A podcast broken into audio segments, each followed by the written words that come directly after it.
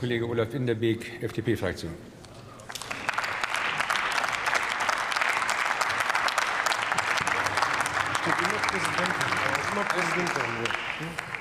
Herr Kollege, Sie mich auch mit Frau Präsidentin anreden, ist kein Problem. Nein, das will ich natürlich nicht machen, Herr Präsident.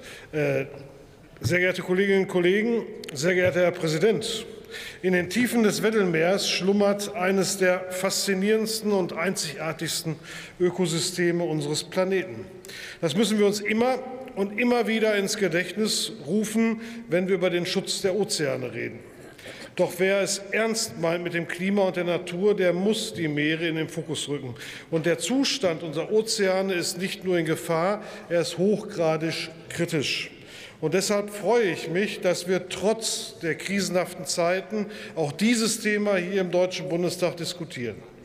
Und es ist ein starkes Zeichen, dass wir so geschlossen und parteiübergreifend für dieses Ziel einstehen. Dennoch, so ehrlich müssen wir sein, es ist ernüchternd, dass dies nach wie vor notwendig ist.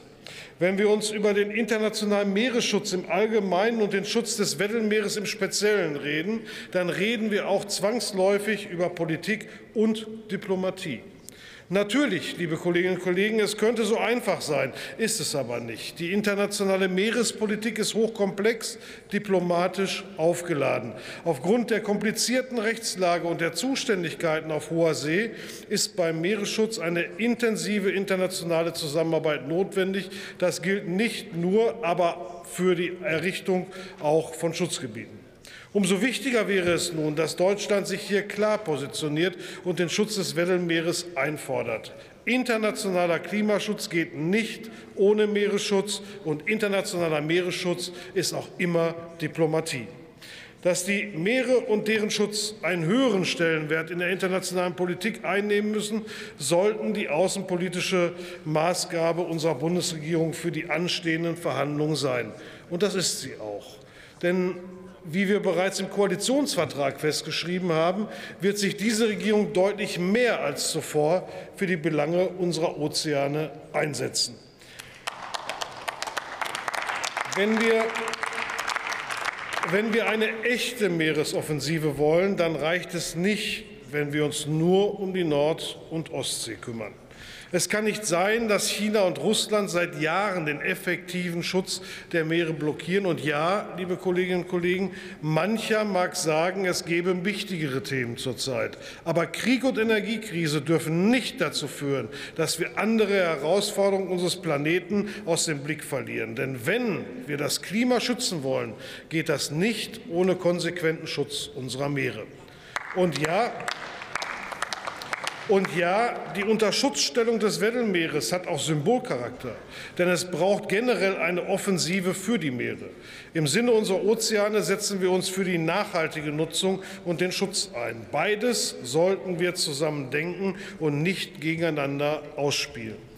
Deshalb ist es neben der Nutzung der Meere eben auch wichtig, dass wir der Meeresnatur Räume geben, in der sie sich ungeschützt von externen Eingriffen entfalten kann. Und dass die Meerespolitik in dieser Koalition eine besondere Rolle spielt, haben wir auch schon daran gesehen, dass wir mit der Polarstern 2 ein neues Forschungsschiff finanzieren werden. Das kostet viel Geld, aber es ist gut angelegtes Geld. Denn wenn wir Klima- und Meeresschutz ernst nehmen wollen, dann müssen wir auch mehr Forschung betreiben. Und die Meere müssen besser geschützt werden, und wir müssen einfach mehr über die Meere wissen. Dabei geht es natürlich auch um Biodiversität. Denn neben dem Klimawandel ist der Verlust der Artenvielfalt die größte ökologische Herausforderung unserer Zeit. Der Schutz des Weddellmeeres wäre dabei nicht nur ein wichtiger Schritt für den Erhalt der Meeresnatur, sondern auch ein Zeichen für den internationalen Klima- und Umweltpolitik. Und noch etwas zum Schluss. Ich finde, wir sprechen in diesem Hohen Hause viel zu selten über diese Ozeane. Wenn wir unserer Verantwortung gegenüber unserem Planeten gerecht werden wollen, dann muss sich auch unser Bewusstsein für die Meere ändern. Denn Denn, liebe Kolleginnen und Kollegen, die Meere sind nicht alles, aber ohne unsere Meere ist alles wirklich nichts. Vielen Dank. Vielen Dank, Herr Kollege Hinderbeek.